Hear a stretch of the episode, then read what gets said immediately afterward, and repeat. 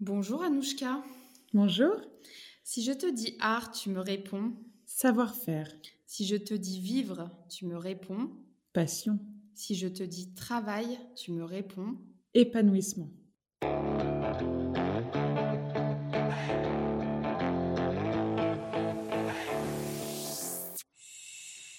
Bonjour à tous. Aujourd'hui, pour ce, ce nouvel épisode de J'ai rendez-vous avec, proposé par Now Coworking, nous accueillons Anouchka Vaillant, responsable territoriale chez Proxité et fondatrice du cercle Les Petites Souris.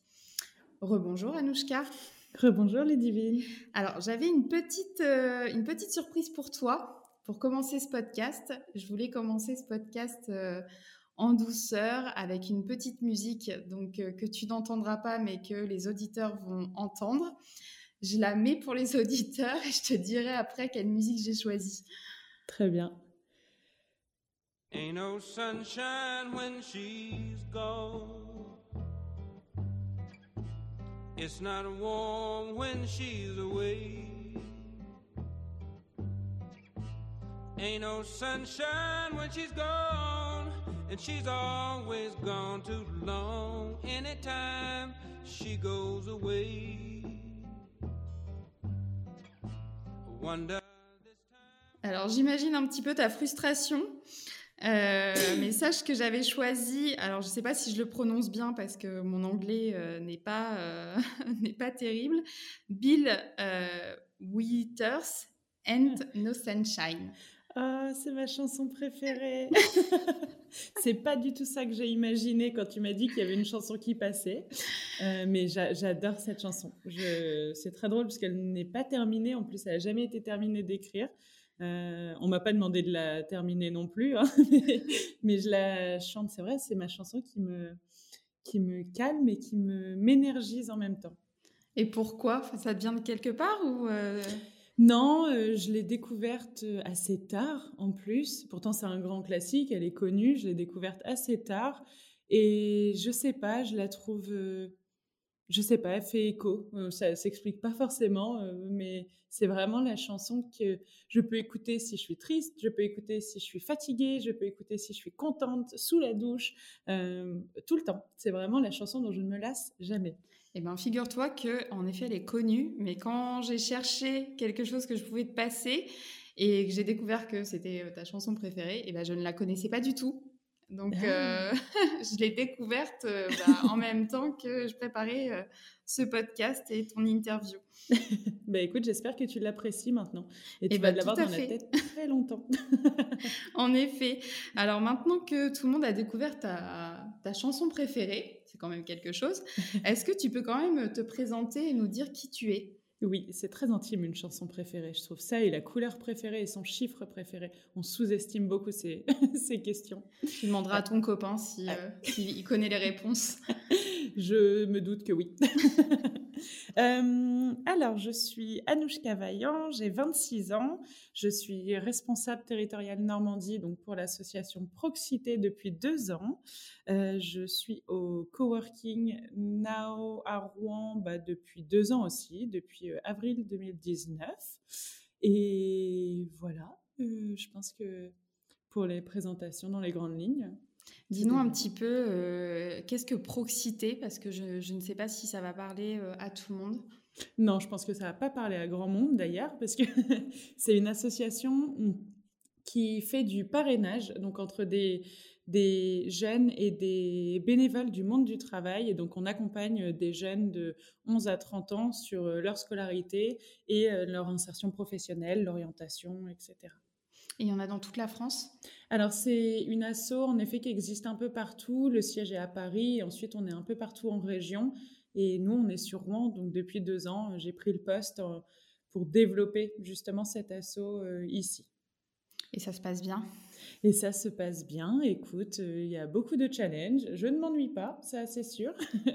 Et le petit, le petit bémol, c'est que je suis celle de l'équipe ici. Donc, euh, je suis très contente d'être coworking pour justement avoir cette, euh, cette sensation de retrouver des collègues, d'avoir un bureau et de parfois prendre un café, pas toute seule. Voilà, c'est assez agréable. tous ensemble, comme ce matin où je t'ai mis un petit peu la pression sur le podcast. Exactement. Mon cœur n'a pas arrêté de battre depuis d'ailleurs. un peu plus de choses aussi sur euh, peut-être tes années d'études et ton parcours professionnel. Comment on en arrive finalement à, bah, voilà, à travailler en tant que responsable territorial euh, pour, pour une grosse association? Euh, est-ce que tu peux nous en dire un petit peu plus à ce niveau-là? Oui, alors moi je suis rouennaise, enfin de pas très loin de Rouen depuis toujours. j'ai fait mes études, enfin j'ai fait ma licence à Mont-Saint-Aignan, donc au campus, le grand campus universitaire, qui était une licence humanité et monde contemporain. Vous ne connaissez pas, je ne connaissais pas, personne ne connaît, c'est normal. Mais euh, c'est en gros, c'était une licence euh, qui avait pour vocation de préparer au concours Sciences Po pour les masters. Donc euh, assez général, assez, assez pluridisciplinaire. Et c'est ça qui me plaisait d'ailleurs, c'est que je n'avais pas du tout envie de choisir après le bac. je voulais pas m'enfermer dans un domaine, j'avais envie d'apprendre plein de choses. Donc, euh, je me suis dirigée vers cette licence. Et ensuite, le deuxième argument, c'est qu'il y avait un Erasmus obligatoire. donc ça, ça a fini de me convaincre. Et j'ai fait cet Erasmus donc à Budapest. Euh, c'était une ville que j'avais découvert en voyage et je savais que je voulais y vivre. pour moi, c'était la ville un peu idéale pour mes jeunes années. donc, euh, j'ai fait mon, Erasmus là-bas et ensuite euh, j'ai tellement aimé que je suis retournée pour faire mon master. Et cette fois-ci, c'était un master dans la communication parce que j'ai toujours aimé discuter avec les gens. voilà, je voulais un, métier qui, qui s'ouvre au maximum de personnes et qui ne me ferme aucun domaine, aucune piste en tout cas. Et pour moi, la communication, c'était l'idéal. Et voilà, après, après avoir eu mon master, j'ai continué. Enfin, je savais que je voulais travailler dans l'associatif en priorité. Euh, ça a toujours été ce, qui m'attirait. Donc, euh, donc voilà, euh, j'ai eu quelques petites expériences aussi à Budapest, bénévolement, mais en tout cas sur le secteur associatif. Alors j'ai plusieurs questions et la première par rapport à ce que tu viens de dire, c'est pourquoi Budapest? Tu dis que c'est une ville qui t'a toujours attiré, mais on peut se demander pourquoi, parce que c'est pas forcément, euh, la plupart du temps, quand des fois on pose des questions aux gens et on dit euh, quelle est ta ville préférée, les gens pensent plutôt à des villes comme New York, euh, je veux aller en Australie, enfin des choses un petit peu qu'on connaît tous en fait finalement et qu'on s'imagine tous aussi bah, via souvent le cinéma. Pourquoi Budapest? Bah, Je pense que si je n'y étais pas allée en vacances, je n'aurais jamais pensé à Budapest. clairement, maintenant quand je demande à mes amis, ils connaissent Budapest parce qu'il y a un gros festival euh, que je n'ai jamais fait d'ailleurs, honte à moi. Euh, mais j'ai découvert vraiment par hasard en voyageant, euh, en voyageant avant, je crois que c'était avant, avant mon bac. Je suis partie avec mes parents et, pour moi ça a été la ville idéale pour plusieurs raisons. Déjà, c'est une ville à taille humaine. Euh, que j'oppose toujours un petit peu à Paris ou New York, justement, euh, qui sont euh, immenses et bondés de monde. donc ça, c'était, c'était, je trouvais ça chouette de pouvoir tout faire à pied ou en transport ou à vélo. deuxième raison, c'est les saisons. C'est fou. Mais j'adore l'hiver, j'adore l'automne. Euh, c'est des saisons qui me font beaucoup de bien.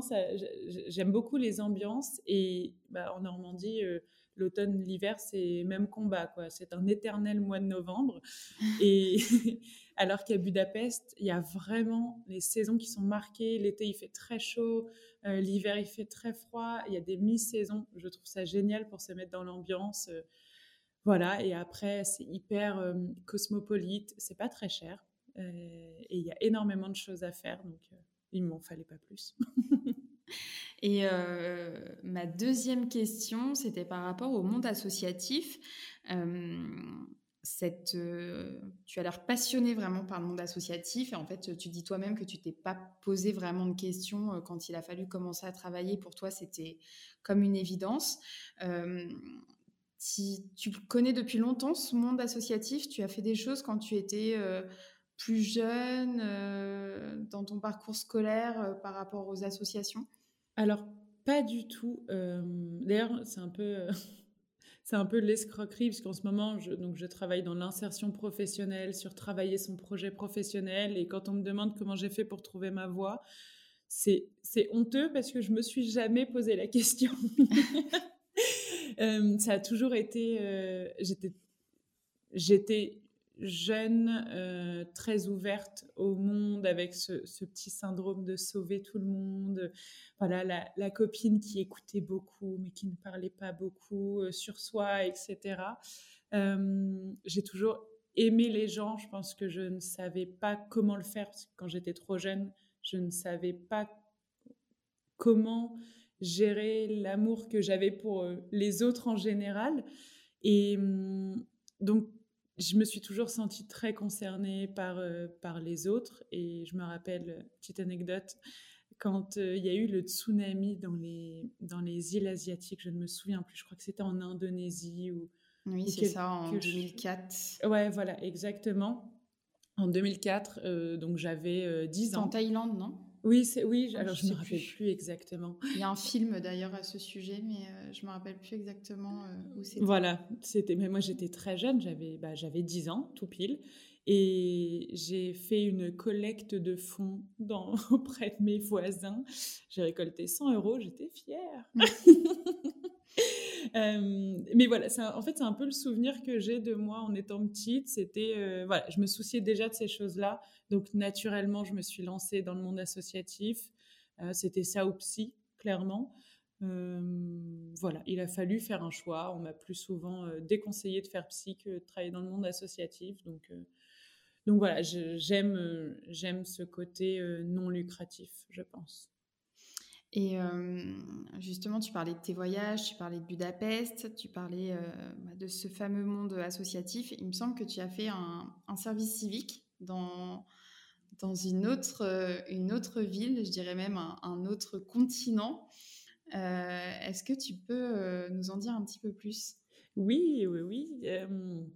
en effet, je suis allée en Inde pour mon service civique. Euh, de 2018 à 2019, j'ai donc j'ai fait un an euh, dans une association qui s'appelle LP4Y, euh, Life Project for Youth. Et en gros, l'idée était aussi d'accompagner des jeunes à l'insertion professionnelle, des jeunes de bidonville. Donc moi, j'étais basée dans un premier temps sur Calcutta et, et, on les accompagnait, on les formait au monde professionnel et on leur apprenait aussi l'anglais, puisque l'un des, un des pays avec le, le, plus de langues officielles, je me demande si c'est pas une vingtaine de langues officielles. Euh, donc, euh, quand on ne parle pas anglais, qui est une des langues euh, les plus couramment utilisées dans le monde du travail, c'était vraiment pénalisant. Donc voilà, on, les formait aussi à l'outil informatique, au, au, code du monde du travail et toutes ces choses-là. Et ça a été une année très enrichissante. Je suis, j'ai aussi été sur, sur Raipur, qui est une. Alors pour nous, c'est une immense ville. Pour eux, c'est c'est un petit village. pour eux, c'est Rouen. voilà, exactement. Pour eux, c'est Rouen. Pour nous, c'est quatre fois New York. Et là, c'était pareil. C'était aussi sur, sur de l'insertion professionnelle. Et j'ai adoré. J'ai mis du temps avant d'aimer l'Inde. Euh, mais c'était, c'était vraiment chouette et je pense qu'aujourd'hui, ça m'a transformée et je, je, le sens encore euh, au quotidien. Qu'est-ce que ça t'a apporté euh, quand tu parles de transformation Le silence, paradoxalement. on était une, assez grosse asso et on se retrouvait plusieurs fois par an pour travailler entre volontaires. Et je me suis beaucoup retrouvée avec des personnes qui avaient énormément de choses très intéressantes à dire. Donc euh, j'ai appris à moi faire preuve de silence quand il, quand il le fallait. Euh, et après, euh, c'est très cliché, mais bah, réfléchir à deux fois avant de avant d'utiliser l'eau, avant d'acheter des trucs avec du plastique, voilà, le côté écologique, ça a aussi beaucoup animé, entre guillemets, ma, mon féminisme, euh, parce que c'est assez compliqué. J'ai vu des, j'ai assisté à des choses qui m'ont profondément heurté dans mes valeurs, euh, comme des mariages forcés ou, voilà des rendez-vous où on ne m'adresse pas la parole parce que je suis une femme. Euh, toutes ces choses-là, ça a été pour moi. Comme j'étais jeune, je pense que ça m'a façonné aussi, et j'étais à un moment de ma vie où j'avais besoin d'apprendre besoin d'apprendre des autres et, et, ça a été à ce moment-là idéal. Et un an, c'est c'est court et c'est long à la fois. Tu dis que tu as eu du mal à te faire justement à l'Inde. à quel moment tu as eu le déclic juste, où tu es passé de l'autre côté, où tu t'es dit non, finalement, ce que je vis, c'est super et, et l'Inde, c'est un beau pays? Mmh, ça, a été, ça a été long. ça a été long parce que Calcutta est très bruyante. Calcutta, je suis arrivée euh, j'ai commencé mon travail euh, moins de 12 heures après être arrivée, donc euh, complètement jet laguée, avec, je me rappelle, ne même pas comprendre le prénom des jeunes que j'allais accompagner. je me disais, mais ça va, mais comment je vais faire pour comment je vais faire? donc ça a été long et en plus on était beaucoup dans les bidonvilles avec les familles, avec les événements, etc. On était vraiment liés à la communauté et ça voulait aussi, aussi dire assister à, voilà, à des mariages forcés, à des violences conjugales auprès des jeunes qu'on accompagnait, donc qui avaient même pas 25 ans et qui étaient victimes de violences.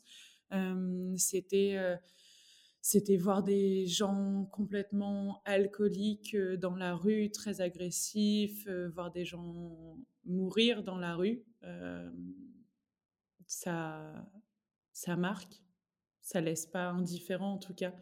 et, ça révolte, surtout quand je me rendais compte que les personnes qui avaient les moyens financiers, donc des, des Indiens qui, eux, avaient de l'argent, étaient aussi malheureux. Euh, pour d'autres raisons. Alors pas parce qu'ils ils mouraient dans la rue ou qu'ils n'avaient pas de toit, mais parce que hum, ils avaient la pression sociale, la reproduction sociale. Ils n'avaient pas le choix de faire ce qu'on leur disait de faire. Et, c'est vrai que les six premiers mois, j'ai pas vraiment vu le bénéfice de mon travail. Ça m'a beaucoup appris l'humilité aussi. Hein, on n'est pas, les actions qu'on met en place ont une portée limitée, efficace quand même, mais pas autant que, que ce qu'on voudrait. Donc il m'a fallu six mois pour apprendre. J'ai fait un week-end euh, en dehors de l'Inde euh, qui m'a fait beaucoup de bien, euh, d'arrêter d'entendre les klaxons, de sortir un peu la tête de l'eau. Et ensuite, je me suis plongée plus dans la culture aussi, la culture religieuse, la culture profonde, les valeurs profondes. Et là, là, j'ai découvert vraiment un pays très, très intéressant. Et tu y retournerais si on te demandait, si on te disait dans six mois, on a une mission pour toi à Calcutta ou euh, ailleurs, à Bombay, euh, par exemple Ouais, oui, oui. J'aimerais découvrir autre chose. Mais oui, oui, je... ça a été très enrichissant. Après, euh, après j'aimerais voir d'autres choses et, et d'autres pays, d'autres cultures. Mais, mais j'ai beaucoup aimé, oui. Et la nourriture me manque énormément. ah bon, c'était quoi ton plat préféré en Inde? Bah, étant végétarienne, c'est le paradis ah oui. pour être végétarien. J'arrivais au restaurant, il y avait la moitié de la, de la carte qui était végétarienne, chose qui n'arrive jamais en France. Donc euh, j'avais autant de choix que, que ceux qui mangeaient du poulet ou des choses comme ça. Donc c'était très très agréable et ça piquait. Moi, j'aime bien quand ça pique.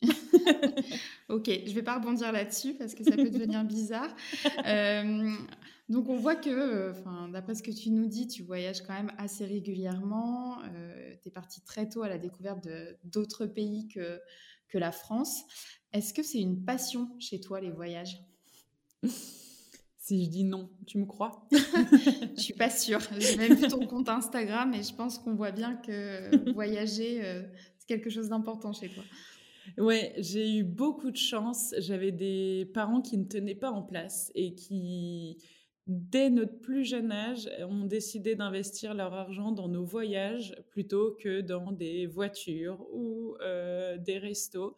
Donc euh, j'ai voyagé très jeune, beaucoup. On partait souvent en vacances, euh, souvent faire des, des trips très différents de ce que de ce que les autres pouvaient faire.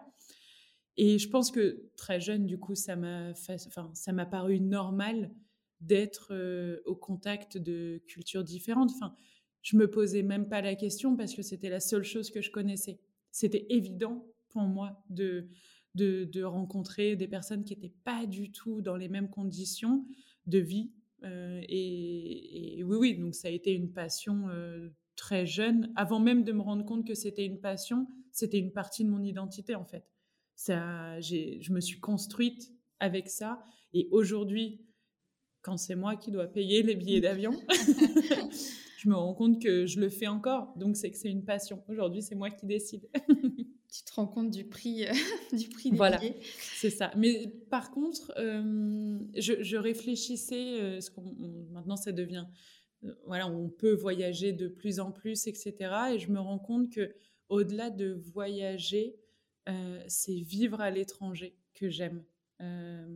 C'est avoir une expérience longue, me, me déraciner pour m'enraciner quelque part et me sentir chez moi, même si c'est juste un an ou deux ans, mais me sentir chez moi ailleurs, plus que partir sur deux semaines euh, et, voyager. Mais c'est plus difficile à mettre en place. C'est vrai que deux semaines, en fait, euh, tu n'as pas, pas vraiment le temps de d'apprécier la culture d'un pays, de le découvrir dans les moindres détails. Généralement, tu restes à un seul et même endroit, ou même si tu fais un road trip, euh, tu, tu n'y restes que un jour, deux jours. Donc c'est vrai que c'est un petit peu, un petit peu compliqué de comprendre vraiment euh, la vie, euh, la vie là-bas en fait.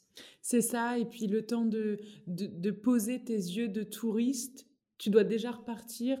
Alors que quand t'emménages quelque part, tu es obligé, tu es contraint de remettre en question pas mal de tes façons de faire, pas mal de... C'est tout bête, mais euh, j'étais pas forcément hyper souriante quand j'étais plus jeune. Ah j'étais voilà, j'étais voilà, exactement. Alors si je dis ah bon pour les auditeurs, c'est parce que euh, on, enfin, au coworking, on connaît tous Anouchka et c'est quelqu'un de très souriant qui dit bonjour à tout le monde et qui a toujours, toujours euh, le sourire. D'ailleurs, je pense que ça va s'entendre dans ce podcast. Donc, ça m'étonne énormément qu'elle ne souriait pas avant. Eh ben, exactement. Et parce que, euh, parce que, parce que je me posais pas, pas vraiment la question. Enfin, je souriais quand j'avais des raisons de sourire au final. Et arrivé en Inde, quand tu es immédiatement reconnu dans la rue, que dans ton quartier, on sait qui tu es, etc., mais que tu n'as aucun moyen de communiquer, pour te faire accepter, le moyen le plus simple, c'est de sourire. Peu importe ce que tu... Du coup, tout ce que tu peux faire qui est pas forcément hyper compris derrière, je sais pas, demander des œufs, euh, bah, si tu demandes en faisant la gueule, c'est pas du tout aussi bien interprété que si tu te débrouilles comme tu peux, mal, mais comme tu peux, avec le sourire. Et en fait, je me suis rendu compte que l'amour de, de l'amour, l'amour, l'amour pour les autres se traduisait aussi beaucoup par euh, leur donner un signal positif au début et leur montrer qu'on vient, euh, je dirais pas en paix, mais on vient euh, en amour. C'est beau. Mais moi, je me suis dit, est-ce que c'est la fin de cette phrase? A priori, oui, je savais pas trop. J'ai pas osé t'interrompre et je me suis dit, elle va peut-être continuer. Mais non, euh, finir par l'amour, euh, oui, je pense que c'est bien. Euh, est-ce qu'il y a encore des pays que tu as envie de découvrir que tu n'as pas fait? Bien sûr, tous. oui, oui, j'adorerais l'Amérique latine que alors j'adorerais mais en même temps ça me fait très peur parce que c'est un continent où je ne suis jamais allée. Euh, donc pour le coup ce serait de nouveau euh, beaucoup de, de, de découvertes. Euh, j'aurais adoré, j'aimerais beaucoup creuser aussi l'Asie et le Moyen-Orient. J'adore. Et tous. J'étais en train de dire et l'Afrique aussi. du coup, oui, oui, bien sûr. Tous les pays, en fait. C'est ça, exactement. Il n'y a pas un pays qui me, qui me bloque ou, ou, au contraire qui m'attire plus qu'un autre. Non, j'ai une liste. Euh, on ressent quand tu, quand tu parles euh, beaucoup de passion chez toi. On te ressent comme quelqu'un de très, très, très passionné. Est-ce que tu as d'autres passions que les voyages Je ne sais pas, l'équitation, la randonnée peut-être? Oui, la vie.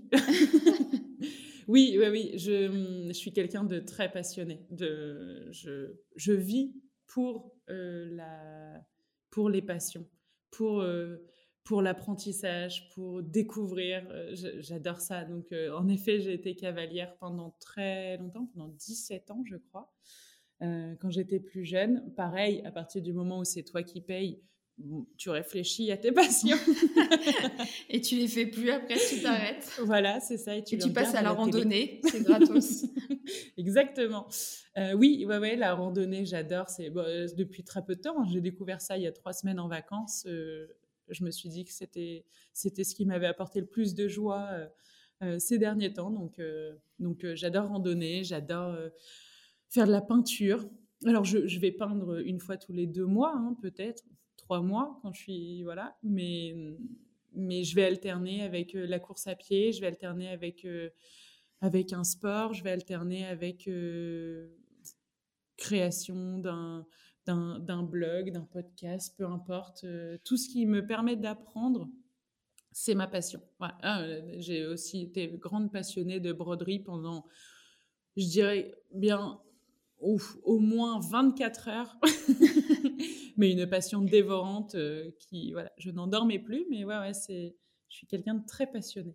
Tu as des passions longues, du coup, euh, de 17 ans et des passions courtes. Euh, c'est ça. De 24 heures. Mais je pense qu'en fait, le, le, fil conducteur, c'est juste l'apprentissage. J'aime trop découvrir des choses, comme j'aime découvrir les gens, comme j'aime découvrir les pays. Je pense que j'aime beaucoup tout ce qui est nouveau. En fait, euh, pour toi, il n'y a, enfin, a rien qui ne sera jamais pas passion, en fait. Ouais, c'est ça je pense, euh, en tout cas, euh, si c'est le cas, euh, il y a peut-être des sujets qui m'intéressent moins que d'autres. Par exemple, la physique quantique, je suis moyennement calée. c'est bizarre. Étrangement. Pourtant, ouais, je comprends pas. Mais, mais oui, oui, tout ce qui touche, bah déjà tout ce qui touche à l'humain en général et, et, à la création du lien, à toutes ces choses-là, au voyage.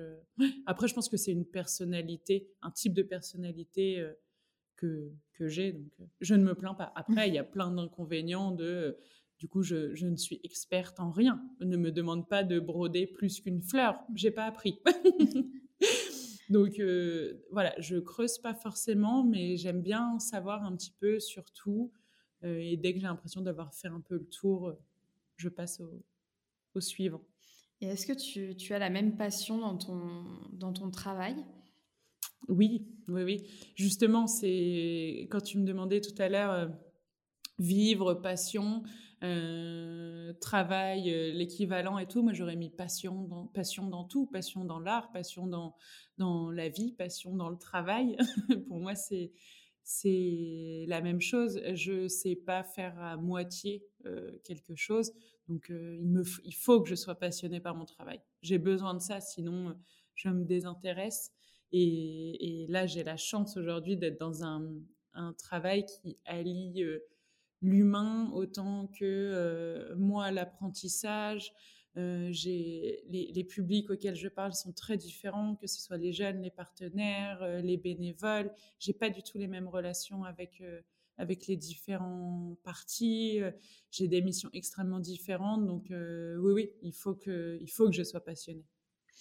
Et euh, il me semble que euh, donc tu as ton travail chez Proxité euh, et tu es tellement passionné que tu as créé le cercle des petites souris et il me semble aussi que tu, es en pleine création de ta propre association qui s'appelle Anorae. Est-ce que tu peux nous en dire un petit peu plus sur le cercle des petites souris et sur Anorae justement? Alors, le cercle des petites souris, c'est un cercle, donc, euh, un cercle de femmes que j'ai créé en février, il me semble. Euh, c'était une idée que j'avais depuis un moment euh, dans, dans, toute ma passion. Moi, ce que j'aime par-dessus tout, c'est du coup discuter avec les gens et discuter d'autres choses que des horaires du métro ou de la météo de demain c'est plutôt avoir des vraies conversations et, et créer du lien. Je, j'ai aucun, je n'aspire pas à être au centre de l'attention, j'aspire juste à créer du lien et à faire les gens, faire, à, à faire que les gens se rencontrent. Et l'idée avec ce cercle-là, c'était justement de d'une, d'avoir des discussions qui changent de l'ordinaire et qu'on ne peut pas avoir avec tout le monde parce qu'on n'est pas forcément toujours à l'aise, même avec ses amis, pour parler de l'image de son corps, pour parler de, du lâcher-prise, pour parler de la confiance en soi. Et euh, mettre en lien des personnes qui ne se seraient jamais rencontrées et qui ont en tout cas ces choses en commun. Donc euh, j'ai eu l'idée en août dernier et j'ai pas trouvé quoi que ce soit qui existait dans la région qui me correspondait, euh, qui, qui voilà, à vraiment euh, ces attentes-là. Et je me suis dit, si j'en ai envie et que je le trouve pas, c'est que potentiellement d'autres personnes en ont envie et ne le trouvent pas non plus. Donc euh, je me suis dit que j'allais le lancer. Au début, c'était avec des copines, et ensuite les copines des copines. Et puis, soudainement, on en a parlé un petit peu sur Facebook. Donc, euh, ça a été des personnes qui ne connaissaient personne qui se sont joints en groupe.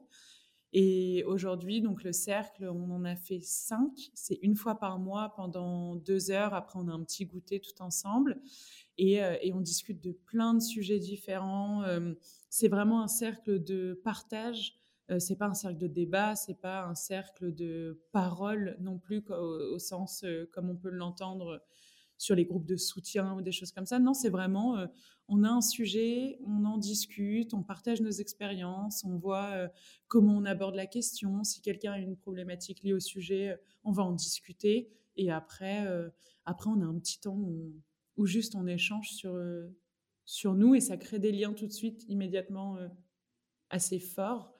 Et, et, ouais, c'est assez chouette. Et cette idée, ces cercles, du coup, qui fonctionnent bien, euh, m'ont donné envie de pousser un petit peu ce sujet, creuser le sujet. Et aujourd'hui, en effet, je suis en train de créer donc Anorae, qui, serait, qui sera une association euh, sur Rouen euh, à destination donc des, des, femmes pour favoriser leur épanouissement personnel et professionnel, puisque pour moi, on ne peut pas être épanoui euh, seulement dans l'un ou dans l'autre. En tout cas, si on n'est pas épanoui dans l'un, on peut difficilement être épanoui euh, dans, le monde professionnel ou inversement.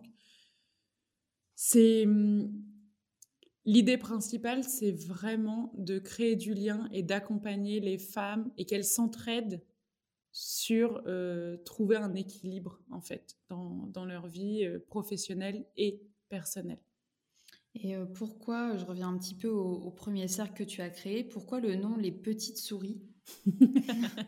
Ça m'intrigue. Euh, oui, mais ça intrigue beaucoup de monde. Euh, figure-toi que ce n'est pas moi qui ai choisi. voilà, je, quand je dis que je ne cherche pas à être au centre du truc, c'est vraiment pas du tout. Quand j'en ai discuté avec les copines qui étaient intéressées pour le faire, je leur ai demandé justement comment elles voyaient les choses, comment on pouvait construire le truc, et elles m'ont dit ah mais est-ce que est-ce qu'on n'aurait pas envie juste d'être des petites souris qui, qui écoutent euh, un petit peu et tu sais qui juste qui sont un peu curieuses et elles ont dit ah mais les petites souris ça sonne bien euh, l'image est sympa. Et j'ai fait ok allez c'est parti pour les petites souris.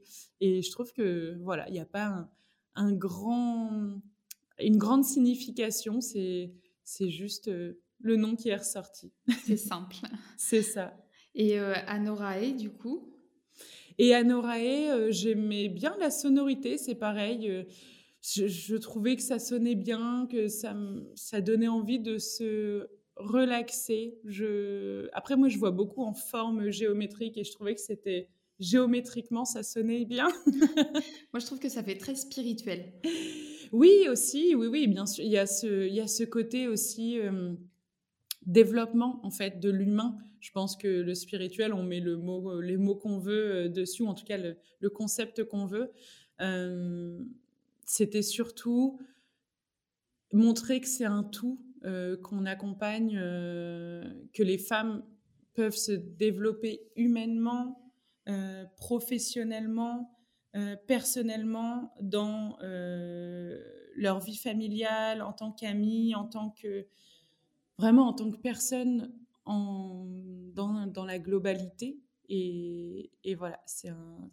J'avais vraiment envie que, ce, que cette association puisse apporter un, ouais, une entraide.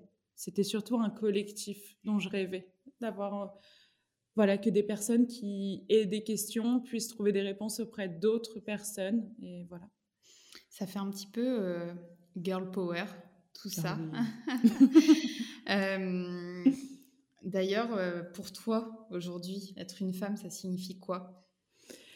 Alors, j'imagine ah, que c'est pas simple parce que tu as vu enfin, les femmes en France, mais tu as vu aussi en Inde comment ça se passait. Peut-être qu'à Budapest, ça se passe aussi différemment. Euh, quelle est ta position euh, face à tout ça? Ouais, c'est très difficile. C'est une question euh, que je me pose depuis un moment parce que je suis féministe, mais mais qu'est-ce que ça veut dire? aujourd'hui? Voilà, qu'est-ce que ça veut dire? C'est quoi être une femme? Je j'ai aucune définition à donner. J'adore l'idée du girl power parce que je pense qu'on a besoin de ce soutien. On me demande souvent euh, pourquoi Anorae est destinée aux femmes, etc. C'est pas exclusivement destiné aux femmes, c'est en priorité aux femmes parce que encore aujourd'hui, même en France, même à l'heure actuelle, je me retrouve dans des rendez-vous où on ne m'adresse pas la parole parce que je suis une femme parce que euh, j'ai encore euh, euh, des situations de harcèlement dans la rue ou des choses comme ça. toutes ces choses-là, ça me pose problème parce que si ça existe chez nous, c'est encore pire ailleurs. Bien évidemment, en Inde, c'est par exemple, c'est horrible aussi la situation pour, pour les femmes. Qu'est-ce que être une femme aujourd'hui Je ne sais pas. Pour moi, ça veut dire juste être égal aux hommes, mais aussi du coup chercher cette égalité parce qu'on ne nous la donne pas naturellement. C'est remettre en question aussi des choses qui existent depuis longtemps, euh, ne plus les prendre pour, euh, pour acquises, enfin pas pour acquises, mais ne plus considérer que c'est comme ça. Mais voilà, c'est pas normal qu'on me regarde pas dans un rendez-vous professionnel. Grande question, j'ai pas de réponse. Je me sens féministe, j'ai envie d'aider les femmes, j'ai envie que les femmes cèdent aussi, la sororité, toutes ces, toutes ces valeurs-là me tiennent beaucoup à cœur. J'ai envie de pouvoir porter un décolleté si j'ai envie. Euh, j'ai envie de pouvoir mettre un sweat à capuche si j'ai envie. Euh, voilà, pour moi, aujourd'hui, euh, être une femme, c'est essayer d'être libre. Essayer. bon, en tout cas, se battre pour ça, voilà. C'est, en tout cas, c'est être libre quand ça paraît pas naturel. Mais parce que je parle en France comme pour, euh, comme pour ailleurs. Ça a été, euh, voilà, Budapest, j'ai pas noté beaucoup de, de, ce type de problématiques féministes parce que tout ce qui était harcèlement, etc., je le je l'entendais pas parce que c'était pas dans ma langue, donc je pouvais facilement l'ignorer. Euh, en Inde, j'ai pas pu l'ignorer, c'était c'était difficile. Et, et, oui, ça fait mal au cœur de voir ce genre de situation et de, et de voir que c'est aussi chez nous. Hein. C'est pas que d'ailleurs euh, dans ce type de pays. non, il y en a, il y en a absolument partout. Après, on n'est peut-être pas sur les, sur les mêmes niveaux et, euh, et euh, il, y a, il, y a, des pays où il y a encore beaucoup plus de travail mmh. parce qu'on remonte d'encore plus loin et les traditions sont encore peut-être plus ancrées et plus profondes mmh. que chez nous, même si en effet, comme tu dis, il y, a encore, il y a encore du boulot. Mais le pire pour moi, ça a vraiment été de, de, voir que... Je, vais le situer en Inde, mais en fait, c'est aussi en France. les femmes qui se limitent elles-mêmes.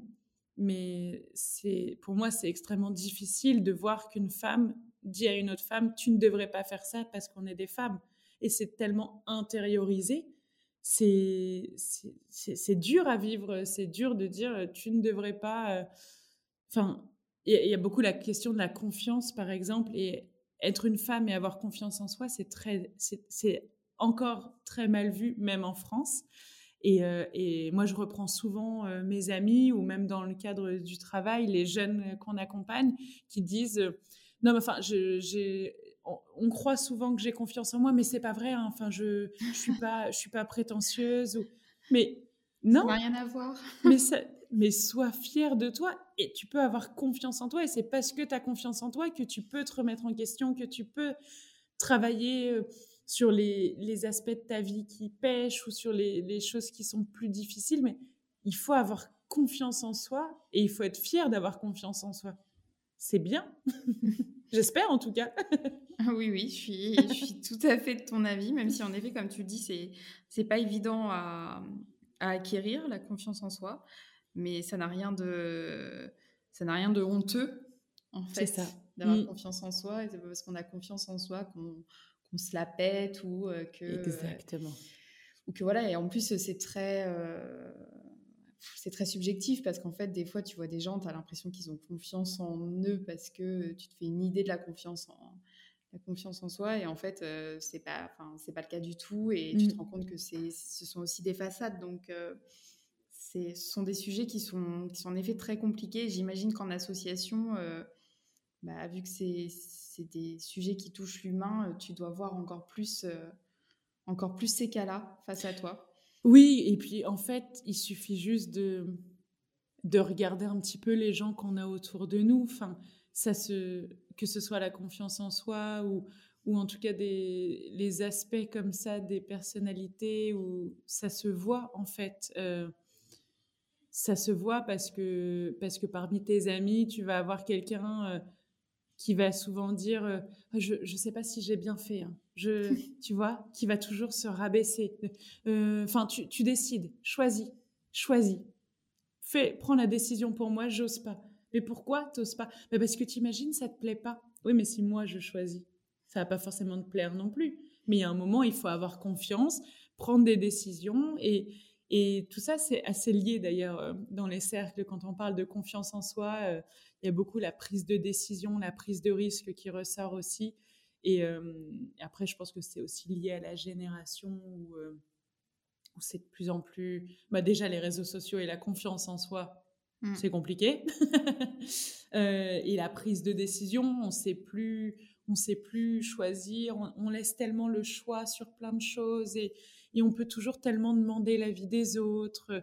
Toujours. euh, et la société aussi enfin la société et euh, et tout ce que tu as comme tu le dis autour de toi parce qu'en fait finalement tu as l'impression que maintenant euh, avec les réseaux sociaux que tout le monde te regarde et que Mm. la moindre décision que tu prends ou la moindre chose que tu fais, en fait, euh, les gens vont être amenés à critiquer. On le voit bien, par exemple, avec les, les influenceurs, souvent les influenceuses sur Mhm. Instagram, parce que moi, c'est quelque chose que je suis régulièrement. Euh, dès qu'ils présentent quelque chose, enfin, ils sont attaqués de toutes parts en fait. Mhm. Ils vont présenter, euh, ils vont parler d'un produit écologique, ils vont être attaqués parce que ça va pas être assez écologique ou euh, voilà. Ils vont présenter leur façon de, euh, de consommer, ils vont être de toute façon euh, critiqués parce que ce sera jamais assez bien. Euh, mais après, quand ils vont passer à autre chose, bah, en fait, ce sera toujours jamais assez bien. Ils vont euh, avoir un bébé, ils vont choisir de pas allaiter ou d'allaiter, ce sera pas assez bien. Enfin, en fait, euh, On part du principe qu'on peut donner son avis sur tout et n'importe quoi. voilà, mais Mais, surtout euh, sur la vie des gens, en fait. Ouais, mais, mais on t'a pas demandé ton, ton avis. Euh, donc, si- enfin, faut, je pense qu'il y a aussi ça, ça, ce- cette critique euh, très, très facile parce que critiquer quelqu'un, c'est se, dans son esprit, c'est se revaloriser. C'est que si je me permets de faire ta critique, c'est parce que moi, je ferai pas ton erreur. Après, Mm. ça veut pas dire que tu fais pas toutes les autres erreurs derrière. C'est un peu ça le problème, c'est que on, voilà, on a tendance à pointer du doigt les, ce qui marche pas, ce qui fonctionne pas, au lieu d'encourager les, les choses qui fonctionnent, qui sont positives.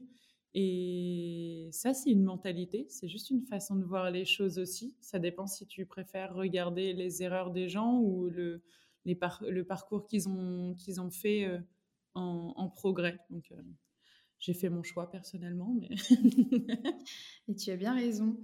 Euh, justement, ton engagement est assez fort. On le voit avec bah, le cercle des petites souris qui a bien fonctionné euh, de ce que tu dis, la création de d'Anorae. Euh, est-ce que cela impacte ta vie personnelle ou est-ce que tu arrives à faire une coupure entre le pro et le perso Parce que tu me disais justement que euh, bah, pour toi, être passionné et pour toi, le travail, par exemple, si tu es épanoui d'un côté, tu seras épanoui de l'autre, mais inversement, comment toi tu le vis, ce côté vie pro, vie perso? J'ai beaucoup de mal à faire la, différence. comme je te disais, tu vois, j'ai toujours su que je voulais travailler dans ce secteur de l'associatif, de l'humain, etc. J'étais moyennement chaude de faire infirmière parce que le sang, tout ça, ça m'intéressait pas. Les piqûres. voilà, les piqûres, tout ça, c'est pas trop mon truc. euh, psy, on me l'avait découragé, donc en gros, euh, il me restait un peu le secteur associatif, quoi, ou le ou le social, voilà. Euh, mais je, comment dire, ça a toujours fait partie de ce que j'aimais faire. Donc, je voyais pas la différence entre, euh, enfin, je voyais pas pourquoi faire la différence entre vie pro et vie perso si ce que je fais dans ma vie pro, ça me passionne et que j'adore. Pourquoi euh, arrêter? Pourquoi arrêter à 17h30 de faire ce que j'aime faire? Euh, après, après mes études, du coup, pendant, bah, pendant, mon service civique, l'expérience en Inde, on était aussi, c'était, il n'y avait pas de coupure pro-perso. On bossait toute la journée avec les personnes avec qui on vivait. Les personnes avec qui on vivait, c'était les personnes avec qui on sortait, c'était nos amis, c'était, vraiment la famille quand on était euh, sur place. On était, euh, on était soudés, on devait se soutenir dans les moments difficiles, on devait aussi bien travailler que se détendre ensemble. Donc la séparation pro-perso, elle était impossible. Et d'ailleurs, elle était même malsaine parce que Parfois, sortir la tête de l'eau, c'est moins bon que de la garder dans le guidon. Euh, et voilà, euh, pas trop garder ses œillères euh, pour continuer sur un rythme un peu effréné. donc, il n'y avait pas de séparation. Et aujourd'hui, j'ai pas envie de faire de séparation parce que, parce que si tu dois passer 8 heures par jour à faire quelque chose, euh, donc ton travail, autant que ce soit un truc que tu aimes. Et donc si c'est un truc que tu aimes, pourquoi t'arrêter à 8 heures? Alors après, évidemment, il y a tout, le, tout ce qui est santé mentale, etc. à prendre en compte. Euh, moi, c'est un rythme qui me convient, je le sais. Après, j'ai besoin aussi parfois de vacances, j'ai besoin de sortir la tête de l'eau. Je suis quelqu'un, plus je fais, plus j'ai envie d'en faire, plus je suis fatiguée, plus j'en fais et du coup je m'épuise. Et il faut que j'apprenne aussi parfois à faire des pauses. Mais euh, Et rassure-moi, tu dors quand même des fois? Oh oui, je suis une très grosse dormeuse. Oui, oui. euh, oui, je j'aime faire plein de trucs et dormir en fait partie. C'est aussi une passion. C'est aussi une passion, vraiment. euh, non, non, j'adore mêler les deux parce que parce que j'aime bien ne pas souffrir de l'un ou de l'autre. Les moments où je suis le plus malheureuse, c'est quand euh, dans ma vie pro ça va pas, parce que j'arrive pas à m'en détacher le soir et que euh, si ça va pas 8 heures par jour, pour moi ça peut pas aller. Euh, le reste du temps, le reste de ma journée, c'est pas possible. Surtout que je suis dans un dans un métier où ça nous arrive quand même de voir des choses pas forcément évidentes à vivre, des situations parfois compliquées et qui impactent, qui font du mal. En Inde ou ici, hein, vraiment, c'était, c'est pareil ici. Euh, il faut vraiment, il faut prendre une distance, mais garder euh, le côté, euh, je le fais aussi pour moi. Si tu le fais que pour les autres, si tu t'épuises, tu te perds. Donc il faut aussi trouver son compte. En tout cas, pour moi, c'est comme ça que j'ai j'aborde un petit peu euh, les choses. Mais parce qu'aussi, je, j'adore, euh, j'adore faire. J'adore agir, mettre des choses en place. Et il y a déjà une situation dans laquelle tu t'es retrouvée, euh, notamment professionnellement, où, où tu t'y retrouvais pas du tout? Oui, oui, oui, bien sûr. c'est, ça m'arrive, ça m'arrive, ça m'est déjà arrivé. là, notamment, bah, par exemple, chez Proxité, en ce moment, on est, je travaille sur un, projet où il y a pas mal de choses qui heurtent mes valeurs profondes, qui sont difficiles dans, parce que j'ai pas les moyens de mettre en place tout ce que je voudrais mettre en place. Et du coup, j'ai un sentiment de, de comment dire, d'impuissance. De frustration. De frustration et, vraiment d'impuissance. Et bah, dans ces cas-là, ça, ça se répertorie, enfin, ça se, ça se répercute. Répercute. ça se répercute immédiatement sur moi. Euh, je vais être soumise à l'anxiété. C'est pas du stress. C'est pas, je me mets pas de stress, mais de l'anxiété de pas faire assez par rapport à ce que je voudrais. Ça se travaille, mais euh, j'y travaille d'ailleurs. et c'est aussi pour ça que j'avais envie de mettre en place euh, Anoreille. C'est parce que je suis la première à avoir besoin de cet équilibre euh, et de cet épanouissement vie pro, vie perso, et parce que je sais les impacts que ça peut avoir. Aujourd'hui, avec la crise, c'est encore pire. Euh, là, justement, euh, dimanche dernier, on a eu un cercle sur, sur comment on vivait notre travail actuellement. Et c'est beaucoup ressorti que ça apporte beaucoup de négatifs aussi si on n'est pas armé pour vivre ça, parce qu'il y a toujours euh, soit on travaille trop, soit on n'est pas assez payé, soit on manque de sens. C'est les trois gros problèmes. Parfois, on cumule les trois et dans ces cas-là, c'est encore plus compliqué. Mais la crise, je pense, a encore plus euh, augmenté toutes, ces, toutes ces problématiques liées au monde du travail. Et aujourd'hui, je vois des amis qui se des amis IE et vraiment amis I aussi, hommes ou femmes, tout le monde est impacté par si, si au travail ça ne va pas, ça ne va pas à la maison non plus. On dort mal, on mange pas, on boit trop, on fait pas assez de sport, peu importe, les, les impacts sont hyper variés, mais on stresse et il y a beaucoup d'anxiété qui ressort. Et c'est assez difficile aussi, même moi, de voir que dans mon entourage, euh, des personnes qui sont des personnes réfléchies, qui sont des personnes intelligentes, ne pas trouver cet équilibre et euh, soit s'épuiser, soit euh, s'éteindre. Et tu parlais justement de la situation actuelle, donc la situation sanitaire Covid. Comment toi, tu as vécu cette période? Parce que quand on t'entend parler, on sent que tu es quand même quelqu'un de sensible et d'attaché à l'humain et, donc euh, tout ça, c'est ton quotidien.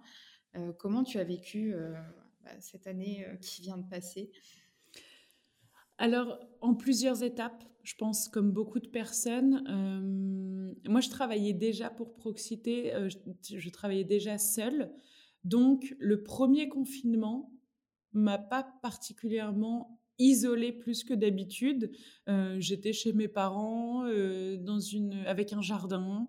Euh, donc le premier confinement aujourd'hui, quand je le regarde avec un peu de recul, c'était presque la belle vie. J'étais en travail partiel, j'ai une forêt juste en face de chez moi, donc j'avais la chance de voir de la nature, de pouvoir être dans le jardin, pouvoir faire du sport dehors, tout en gardant un travail qui avait du sens. Euh, et dans une structure profondément humaine, donc qui avait gardé nos salaires, etc. Donc vraiment, euh, je me suis sentie très bien, entre guillemets, aussi bien que possible dans une pandémie mondiale, bien évidemment. Euh, le retour à la vie normale a fait beaucoup de bien. J'ai pu emménager dans mon appartement, etc. Et pour moi, ça s'est compliqué. C'était vraiment entre le deuxième et le troisième confinement. Euh, l'hiver. Je suis quelqu'un qui fonctionne avec le soleil. J'adore le soleil. Alors j'adore l'hiver et l'automne aussi, tu vois, comme je te disais. Oui, du coup, j'allais te dire, j'allais dire, il y, a un petit paradoxe, mais après, euh, vu que tout est passion chez toi, je me suis dit bon. en fait, non, j'adore. C'est ça, j'adore l'hiver quand il quand il y a de la neige. J'adore l'automne quand c'est des belles journées ensoleillées. Je j'aime les journées du mois de novembre quand il pleut et tout, quand c'est occasionnel, un dimanche après-midi comme ça. Euh, mais je voilà, je suis très soumise un peu à la dépression saisonnière, tu sais, déprime saisonnière, pardon. Euh, et moins il y a de lumière, euh, moins je me sens joyeuse et heureuse et motivée.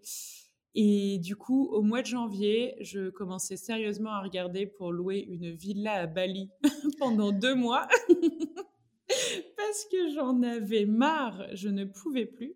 Ça a été assez compliqué. Et là, euh, du coup, de n'avoir que le travail, euh, de n'avoir que mes missions chez Proxité, et rien d'autre finalement. un peu de sport comme ça le matin, mais de pas sortir de chez soi, de ne pas voir ses amis et de pas avoir de projet, ce qui pour moi est très compliqué à vivre, ça a rendu la période assez difficile. Et d'ailleurs, ce qu'on est ressorti, c'est Anorae, c'est des cercles de femmes. C'est parce que n'ayant aucune perspective, euh, parce qu'on ne pouvait même pas prévoir un voyage, on pouvait rien, d'ailleurs je le prévois toujours pas, mais de, de ne pas avoir euh, quelque chose qui m'anime à part mon travail, ça m'a fait quand même beaucoup de mal, enfin beaucoup de mal. En tout cas, c'est, je commençais à m'éteindre un petit peu. Et de ça est sorti donc les cercles de femmes et euh, aujourd'hui l'association Anorae, donc au final, c'est un mal pour un bien. Oui, j'allais dire, euh, donc ça va, tu as réussi à, prendre du positif, en fait, euh, dans cette situation un petit peu exceptionnelle. C'est ça, mais je pense comme tout le monde, il a fallu, euh, il a fallu s'adapter. Il y en a qui l'ont moins bien vécu au début, qui se sont adaptés plus vite. Moi, ça a été au début, ça a été un peu moins bien au milieu. Là, ça va un peu mieux. Ravi que les terrasses aient réouvert, le soleil me fait beaucoup de bien et, toutes ces choses-là, ça, ça fait du bien, ça met du, de la joie et, revoir du monde en ville, j'adore. Euh, du coup, Anouchka, on arrive un petit peu à la fin de ce podcast. Euh, j'ai encore une petite question pour toi. Est-ce que tu penses que tu seras encore en France dans 10 ans?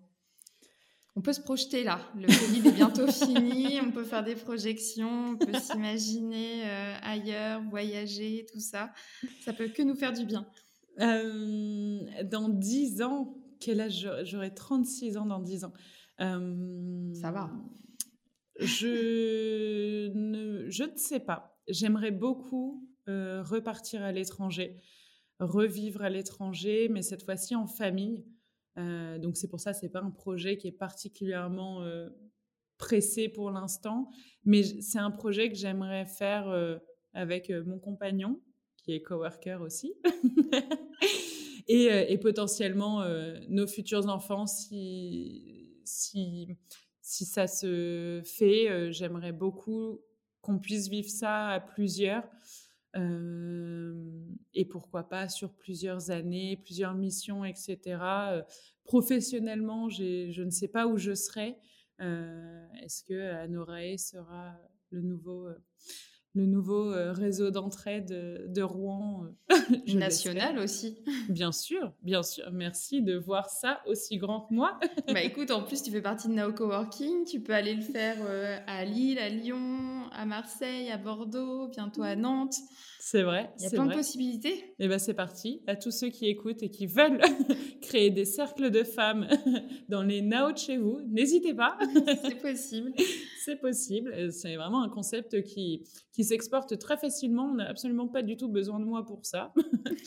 Mais non, non, être à l'étranger, ouais, euh, j'ai beaucoup de projets euh, pro, perso, je, je, l'espère. En tout cas, j'espère que ma vie d'adulte ne signifiera pas mettre fin à tous ces projets-là. J'aimerais juste les construire différemment. Et après, j'ai une dernière petite question que tu ne connais pas, que je ne t'ai pas envoyée. C'est toujours la petite question surprise de fin de podcast euh, pour tous nos invités. Euh, alors, écoute-la bien parce qu'il y, a, une petite subtilité. Euh, est-ce que tu peux nous partager l'expérience professionnelle qui a le plus enrichi ta vie personnelle? Oh, oui. Oui, oui. Automatiquement, comme ça, je te parlerai de mon expérience en Inde parce que, parce que ça m'a enrichi humainement, professionnellement, ça m'a transformé. Euh, parce que tout ce que je voyais dans mon travail, parce que mon travail signifiait parfois gérer des crises de magie noire et que ça, humainement, personnellement, tu peux pas passer à faire comme si de rien n'était. Des crises de magie noire. Oui, oui, oui, on a eu, on a eu ça, euh, on a eu ça une fois euh, où je suis arrivée euh, pour pour donner un un training sur le monde professionnel et où une des jeunes ne pouvait pas rentrer dans la salle parce qu'une autre jeune lui avait jeté un sort de magie noire parce que, pour une histoire de, de copine et de maman et de je sais pas quoi. Enfin, c'était extrêmement compliqué. J'avais pas tout compris. Mais, mais à, cet instant, je me suis pas dit, ah, ça va, allez, on arrête, on va faire ce qu'on a à faire. Dans ces cas-là, tu es obligé de gérer. Tu es obligé de gérer comme si c'est comme si, c'était normal. Comme si c'était vrai, comme si c'était. Tu te poses même pas la question d'ailleurs de est-ce que c'est vrai ou pas? C'est vrai parce que pour eux c'est vrai. Donc comment tu gères cette crise-là? Euh, bah, Humainement, tu te mets beaucoup en question. Euh, et, et, voilà. Après, l'Inde, euh, ça sur plein d'aspects m'a beaucoup enrichi. et aujourd'hui, j'aurais envie de te dire à. Euh, parce que j'apprends plein de choses professionnellement, même si, est-ce que ça fait partie de ma vie professionnelle, parce que c'est, je ne suis pas rémunérée pour cet assaut, hein, c'est, mon hobby, mais j'apprends énormément de choses, euh, humainement et professionnellement. J'ai plein d'exemples, plein d'exemples. Bon, bah, ça fera l'objet d'un autre podcast, du coup. Et ben, en tout cas, merci Anouchka pour, euh, pour ce podcast pétillant, souriant. bah, merci à toi. Écoute, c'était extrêmement agréable. J'ai beaucoup aimé l'exercice. Et ben, parfait. Merci, euh, merci à toi et merci à tous euh, pour votre écoute. Et je vous donne rendez-vous pour un prochain podcast donc de J'ai rendez-vous avec.